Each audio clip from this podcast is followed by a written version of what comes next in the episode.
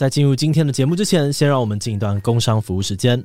现在大家不管是上课还是开会，常常都会需要把听到的东西打成逐字稿，或是摘录成重点，有的时候也会需要翻译，真的是让人一个头两个大。不过现在不用担心了，最近 wooAsk 推出了三合一录音翻译笔，就是帮大家把录音、翻译还有打成逐字稿这三件事情整合在一起。录音笔本身很小巧，大概只比三号电池大一点点，随按随录，而且只要连接专属的 App，就可以及时帮你听打成逐字稿，让你不用再手忙脚乱做笔记，或是还要花很多的时间整理录音档的内容。对于学生啊、记者或者上班族来说都非常方便，而且它支援的语言高达了六十二种，所以如果你是要出国旅游有即时翻译需求的话，它也可以帮上忙。大家有兴趣的话，就赶快点击资讯栏的链接，到泽泽看更多的详细介绍吧。现在购买的话呢，还有六五折的超优惠早鸟价哦。好的，那今天的工商服务时间就到这边，我们就开始进入节目的正题吧。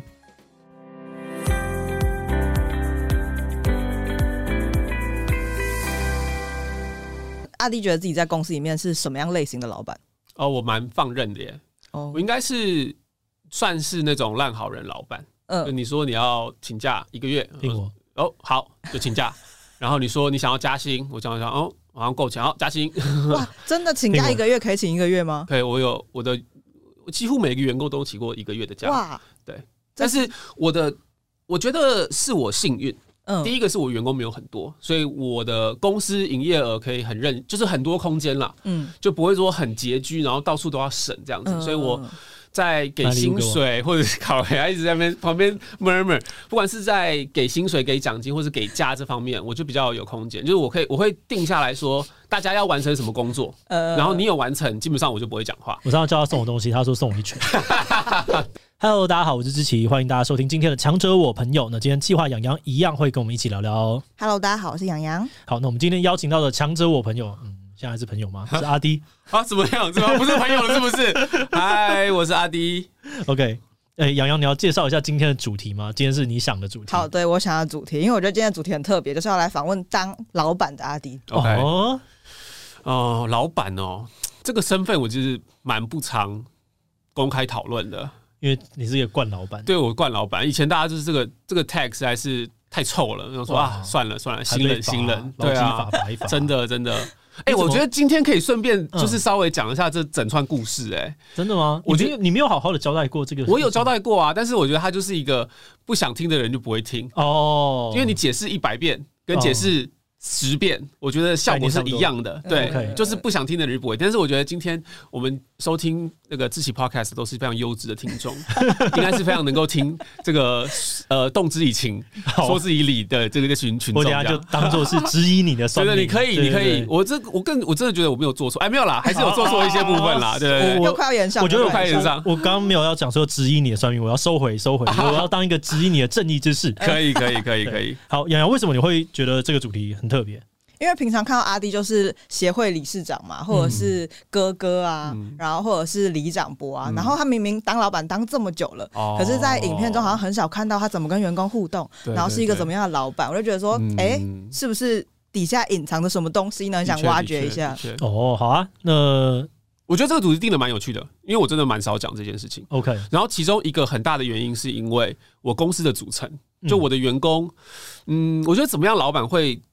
招募到怎么样的员工了？是，然后我的员工们呢，都是偏内向的，都是偏比较比较害羞内敛，然后他们也没有到很喜欢出现在镜头，就跟我一样啊，我就是一个内向的人啊，是哦，而且对啊，就是所以你很慢看到那些大奶妹，你都是就是暗赞然后不留言，因为你很内向，因为很内向，然后你都回别人限动，然后之后不敢公开，不行不行，就按个爱心而已，对啊，这样内向啦，我跟你讲，但是我我觉得我真的还是偏内向一些。对对对对，对，而且我觉得还有一件事情，我到现在其实都还不清楚，就是到底阿弟的公司在干嘛，我也不知道。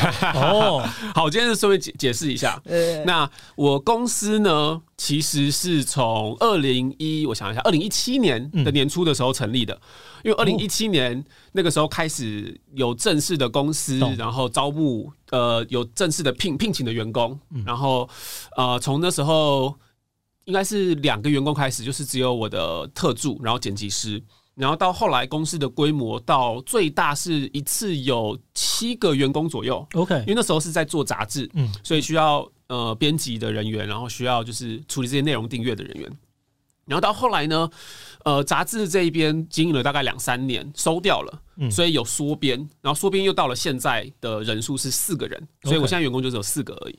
那我的员工其实从中，因为中间有一段就是做杂志的那个时间嘛，但是如果杂志这个时间不算的话，就是他增编然后又缩编的这个过程，我现在的员工就是我第一批的员工，就是我员工。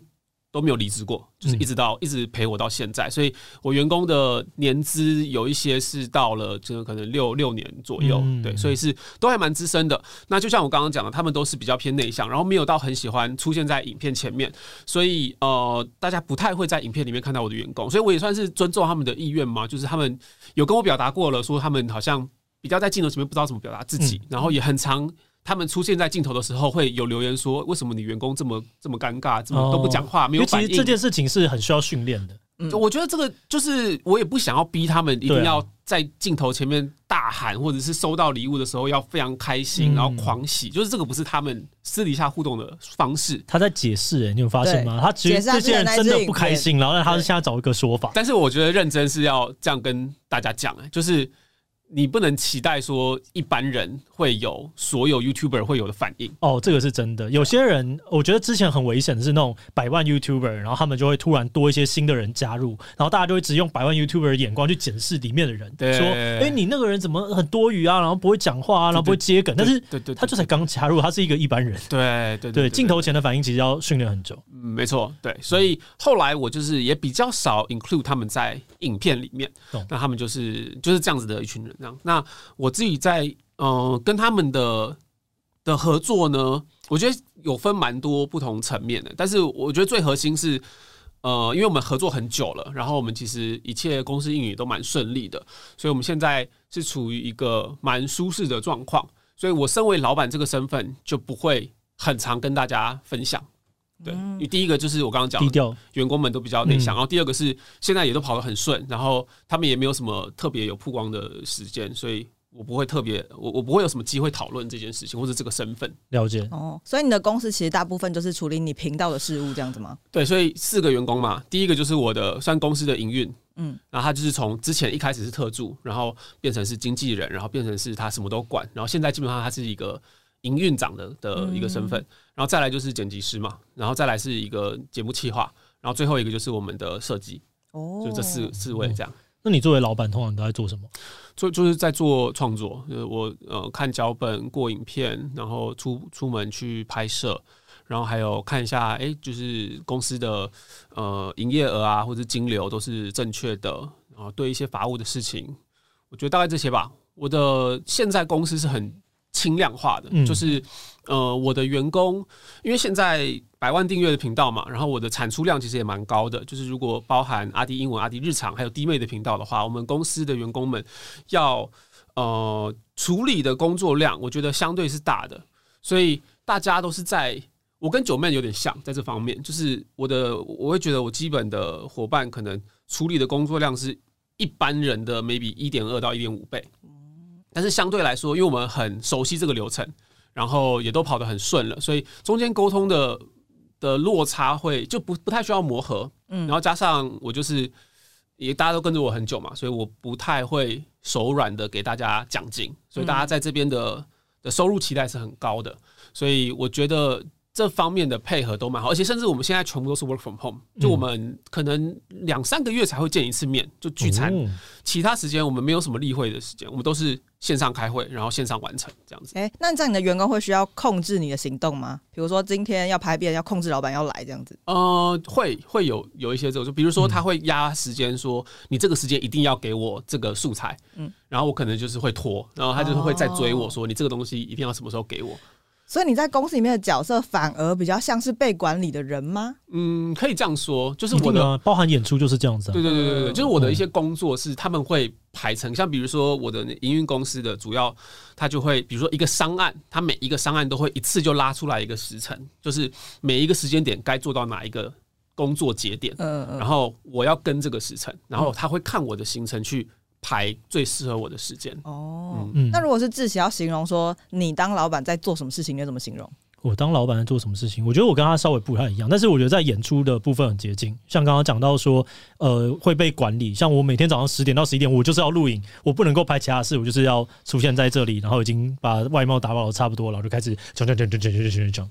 对，然后，但我觉得我比较特别的，或许只是刚刚阿迪没有讲到，就我在公司里面是负责机会的探寻，就是对外去寻找到各式各样的可能性。然后把那些可能性带回来跟公司讨论，然后让公司知道哦，世界在发生什么事情，我们要做什么样的准备或者是应对，然后以及如果大家需要什么帮助的时候，那我可以在外面找到资源来帮忙。例如说，今天哦访谈拍不出来了，我们需要一个人可以赶快来拍。我说哦，阿迪可以，阿迪可以，然后就赶快把阿迪找过来。嗯、类似像这样，我觉得本质上我跟志奇老板身份就不一样，因为公司规模不同，老板要做的事情差很多。嗯，然后志奇他也是经过了一个。他要管很多事情，然后全部都 hands on，到他慢慢都 delegate 出，都都交交托出去，嗯、然后这变成是他现在稍微比较偏向是可以专注在演出一点的、嗯、的这个，他也是有一个他的转变的路程。那对我来说也是，因为我从一开始是只有两个员工，然后到中间可能七八个员工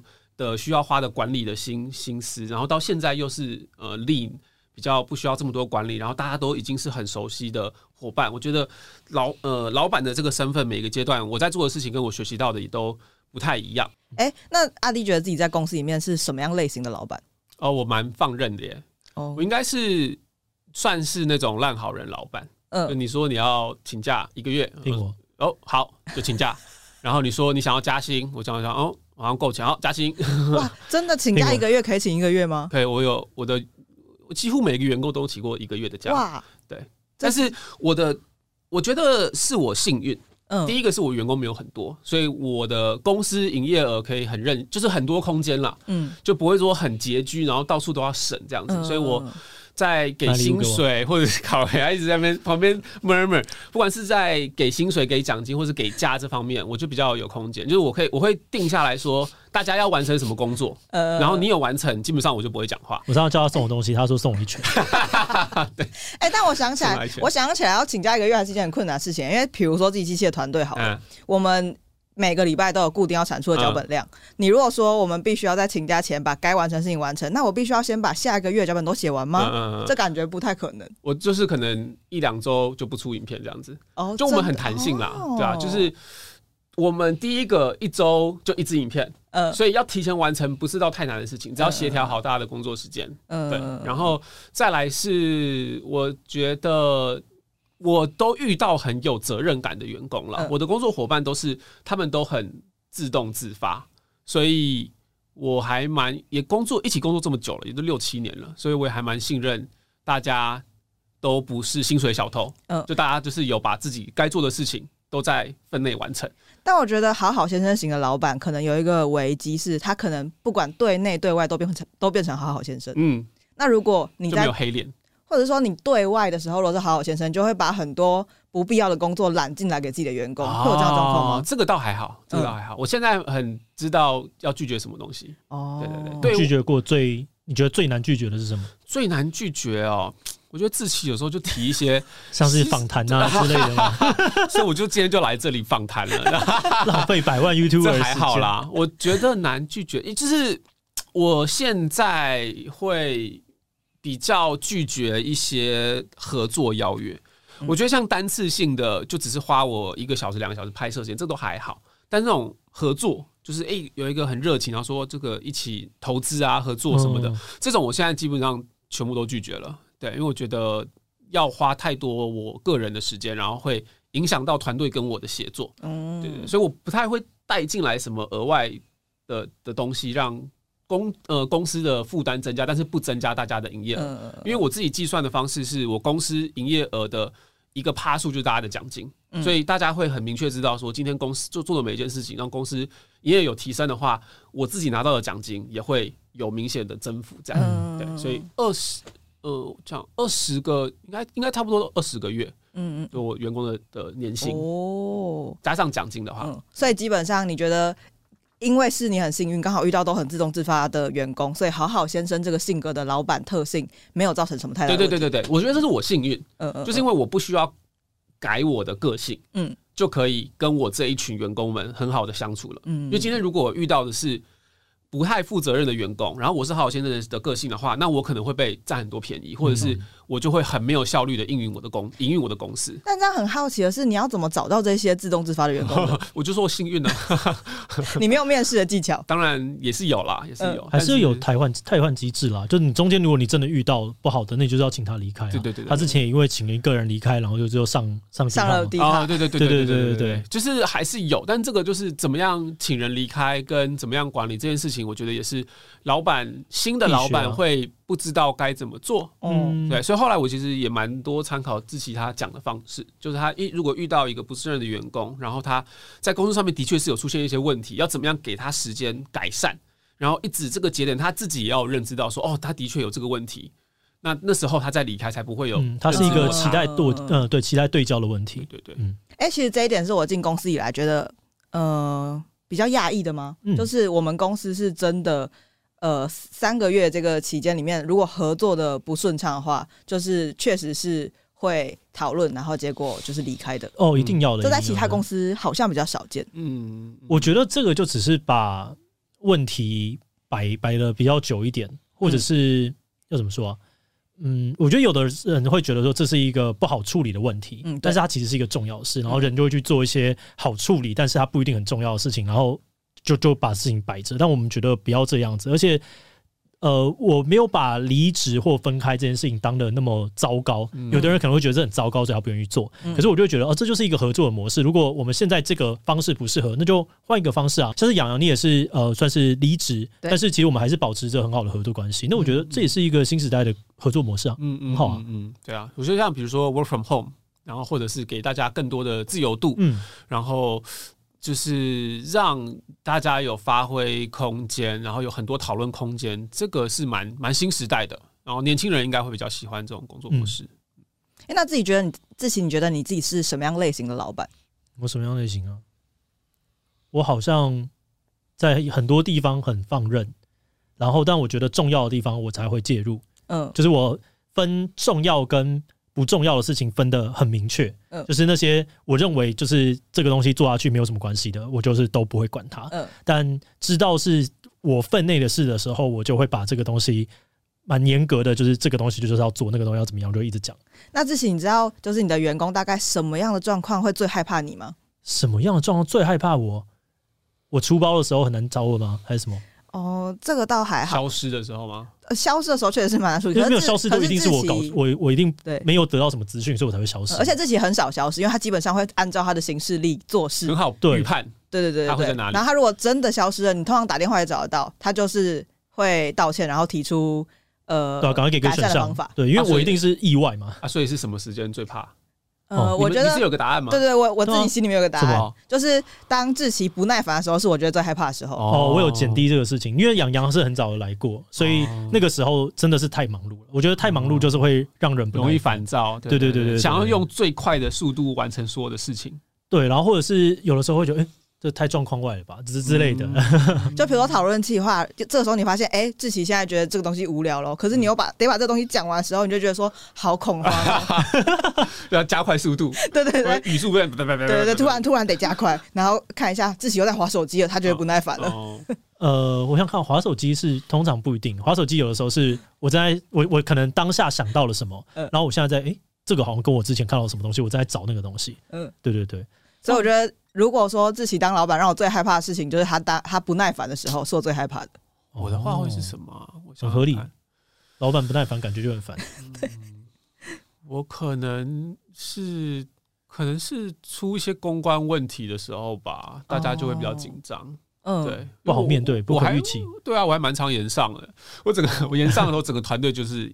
一起会很很煎熬，这样子，毕竟影响到他们的奖金，对对，哈哈哈，营业额可能接下来一个月就少一百，对之类的。但我反而觉得，我们团队在遇到公关危机的时候，都是一次再进化的过程。一定的，我们也是啊，我们也是，对对对，成长就是要受伤，对，重训也要受伤。以我当员工的角度来看的话，基本上老板会在前面把炮火基本上都拦下来，嗯，所以我们只要在后面想改善策略，嗯，然后。下次该怎么防范就可以了，所以对我来说，公关危机我自己好像没有那么怕。哦，因为你不是第一线谈的，对，对，然后我觉得刚刚那个不耐烦的这件事情，是跟我后来的我刚刚讲说，我对于我在意的事情就很在意，然后不在意，然后不在意的事情就直接放手的策略很有关系。因为我后来就是有发现说啊，这样会让团队很困扰，所以我后来就觉得，如果我这件事情真的就没有那么在意，我就完全不要参加。哦，对，然后我就是直接在文字上面会有不耐烦的空间。对，那我就找到一个新的相处模式。因为我觉得很多时候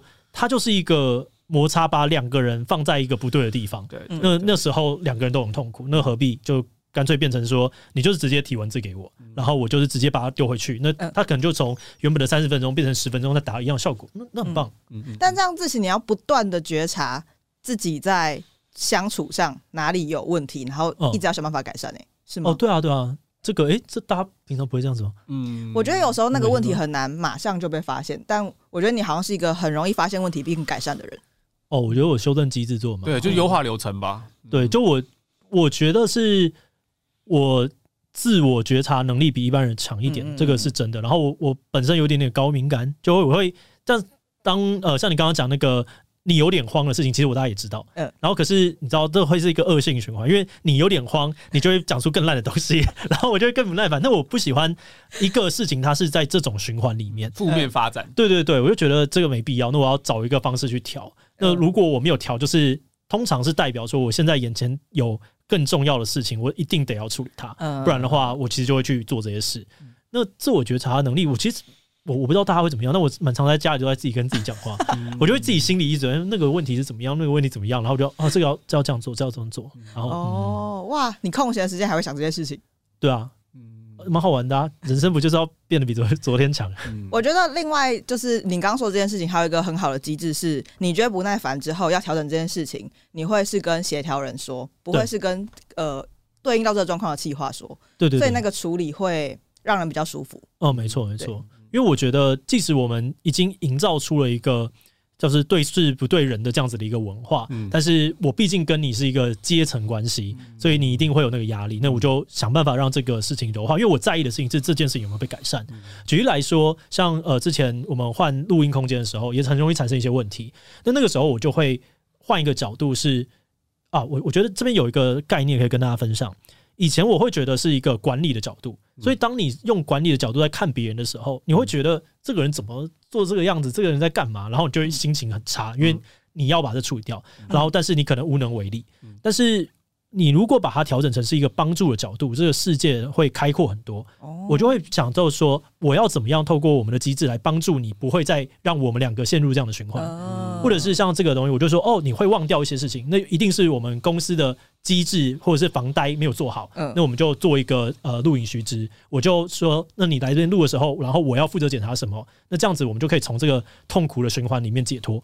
就我会比较这样去想事情。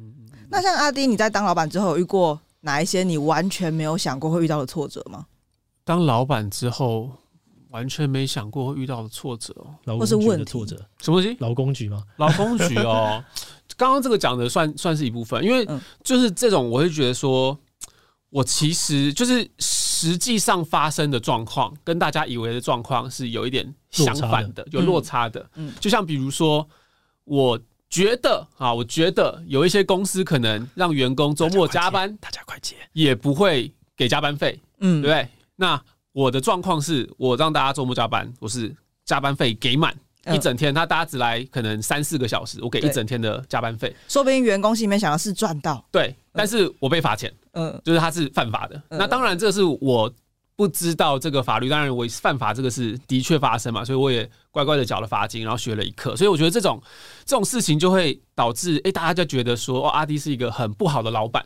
所以在那个当下，我会蛮灰心的。我就觉得说我其实比别人做的，可能比其他老板做的多，或是给的多，嗯。然后，但是大家会觉得我是一个很不好的老板，就会有一种我明明做的不错，但是大家明明就是基本还在这边当福利。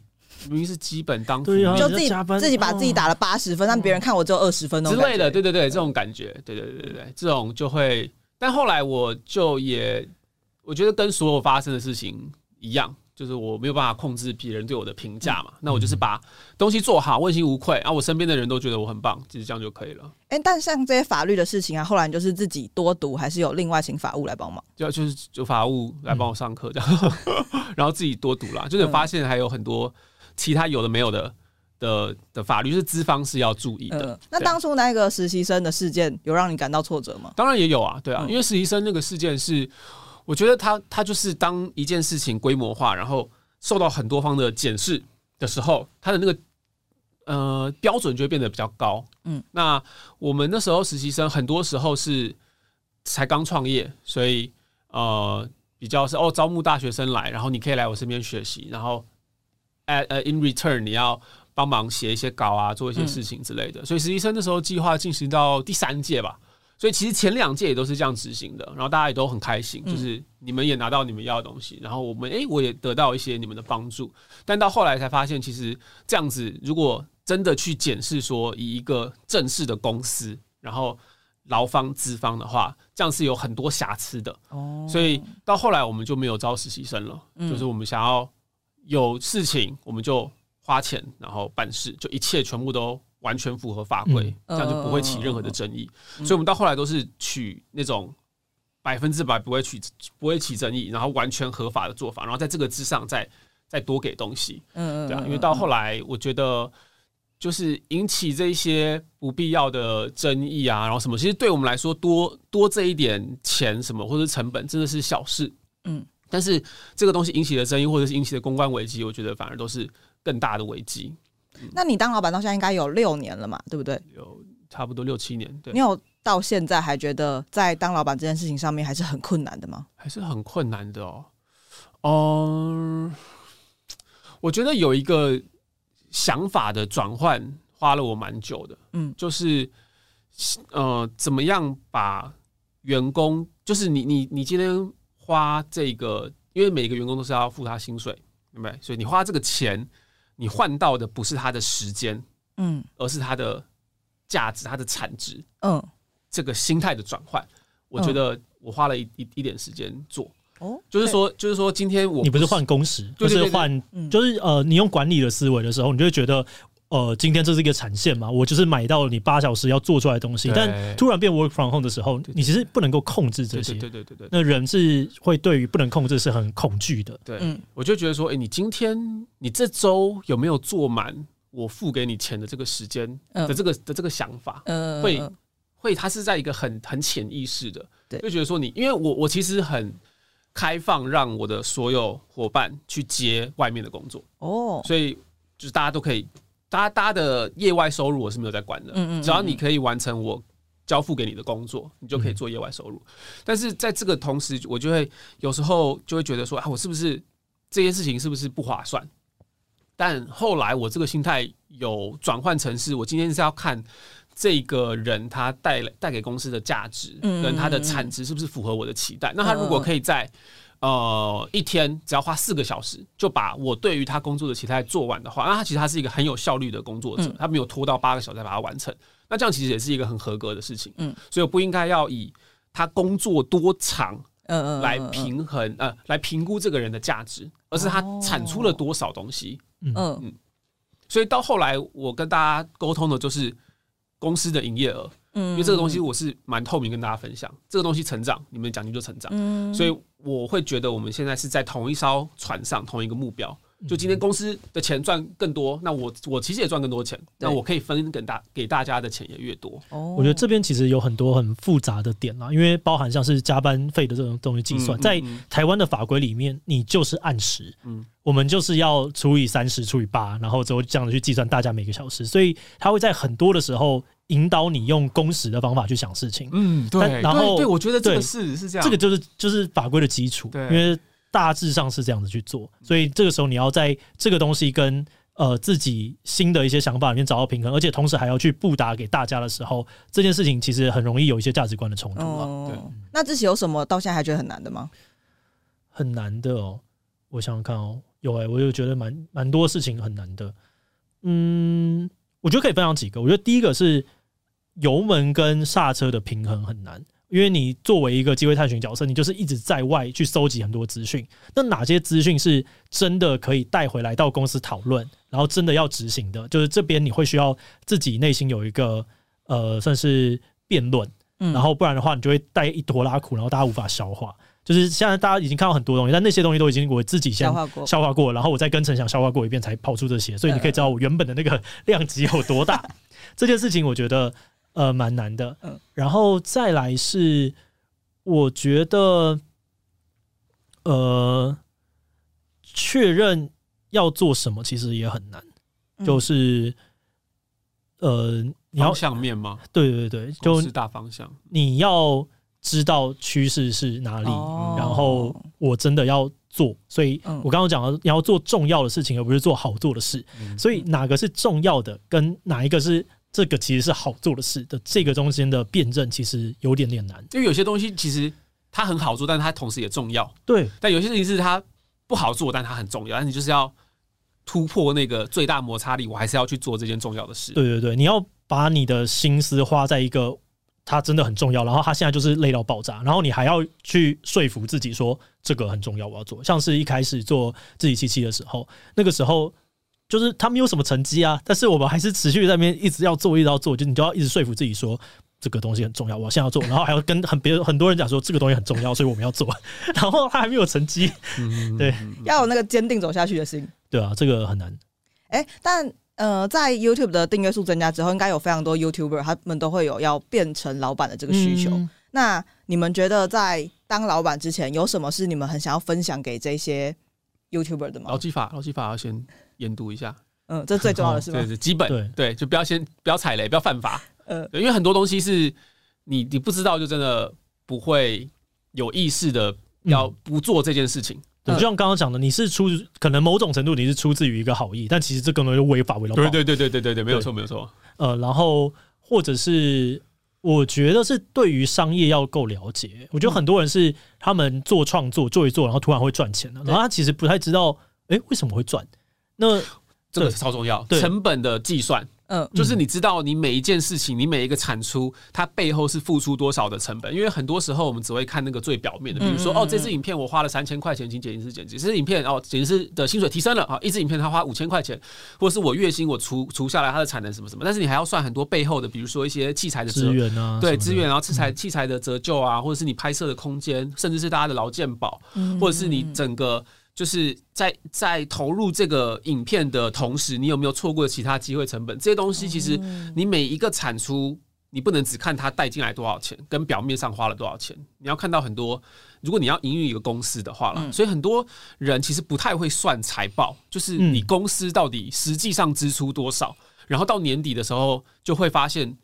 为什么跟我算的不一样？为什么公司剩这么少钱？嗯，就是因为你你算错了。所以你们都是在当老板后才开始认识财报的。对，但我会认为，我觉得那个也没有契机。就你没有当老板，你其实没有这个契机去想这些事情。嗯，所以你要在那个过程当中很有意识的要把。生意的本质做清楚，就包含刚刚是很很基本的是成本跟呃净利的讨论，但你也要知道说，诶，为什么这群厂商愿意给我钱做啊？这不是因为大家都这样做，而是他一定有个原因嘛。我们一定做对了什么，所以厂商愿意一直给我钱。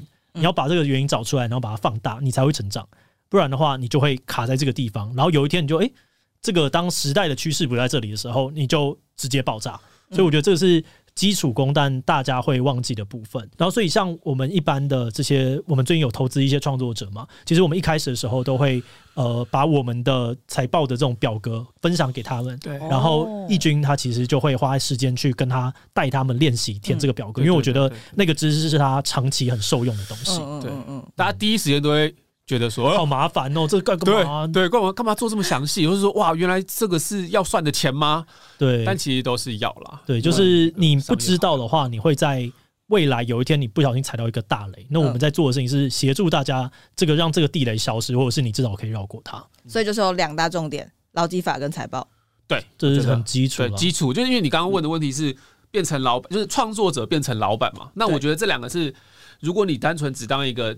自干到底的创作者，你完全不需要知道也没关系。嗯、但你只要成为老板，老板，你开始有了伙伴，开始有员工，开始有这个聘雇关系，嗯，然后开始要营运公司的话，我觉得这两个就是最基本的体制吧。第一个是你跟就是劳方跟资方的合法关系是长什么样子。第二个是你公司到底是不是赚钱，是不是永续的，可以持续下去的，这些东西都是成为老板之后才需要学。哎，那你们自己心里面还有一个你们理想的老板样貌吗？想要达成的那个样子？我好像不会是一个人啊，就是会就是有。他具备一些能力的样貌，我觉得自己就是非常理想的 少来老板的样貌。少来，你是希望有一个大发光，还是你们有期许你们的公司未来想要长成什么样子吗？哦，我我觉得这个蛮有趣的改变。在以前的时候，还是会很想要知道说经营一个一百多人的公司，它大概是什么样风景。但像 AI 出现了之后，突然就哎不需要，人生好像根本不用那么大，就是所以这边有一个调整。嗯，但。我比较会是哦，我好像需要具备哪些能力，而不是说我要成为什么样子。就例如说，我会觉得我要有好的视野跟好的辨认的能力，或者是好的同理员工的能力，或者是呃，我要能够在某些事情上面很有执行力，然后我的自我修正能力很好等等的，就是有一个我心中对于完人的想象。那但就是那样子。嗯，我觉得老板他需要点的技能点跟。跟其他职位可能不太一样，嗯，那我自己的呃最理想的想象就是每一个人就各司其职，就我不要去做你擅长做的事情，然后我就把我专注该做的事情做到好，然后彼此就变成是很合的，很很。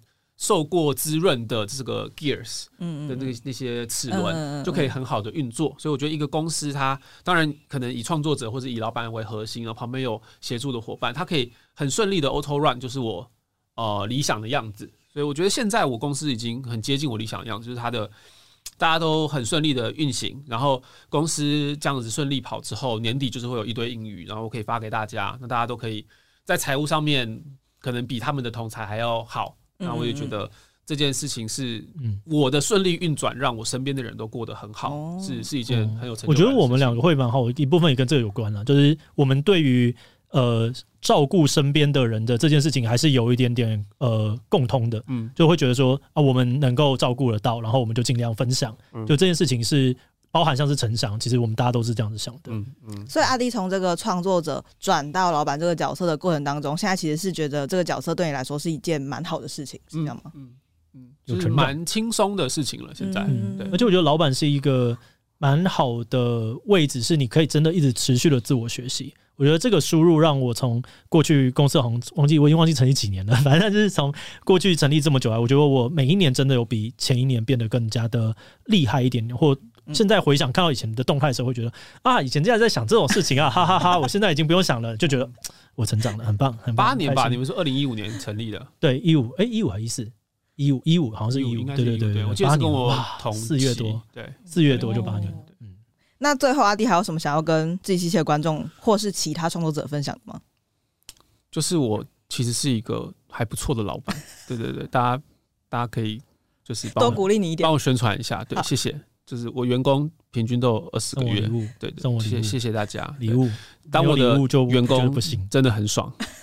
那你们还有在招新的员工吗？哦，目前没有，不好意思，烂老板，他连送我一个礼物都不愿意，因为你不是他员工。对，好难过。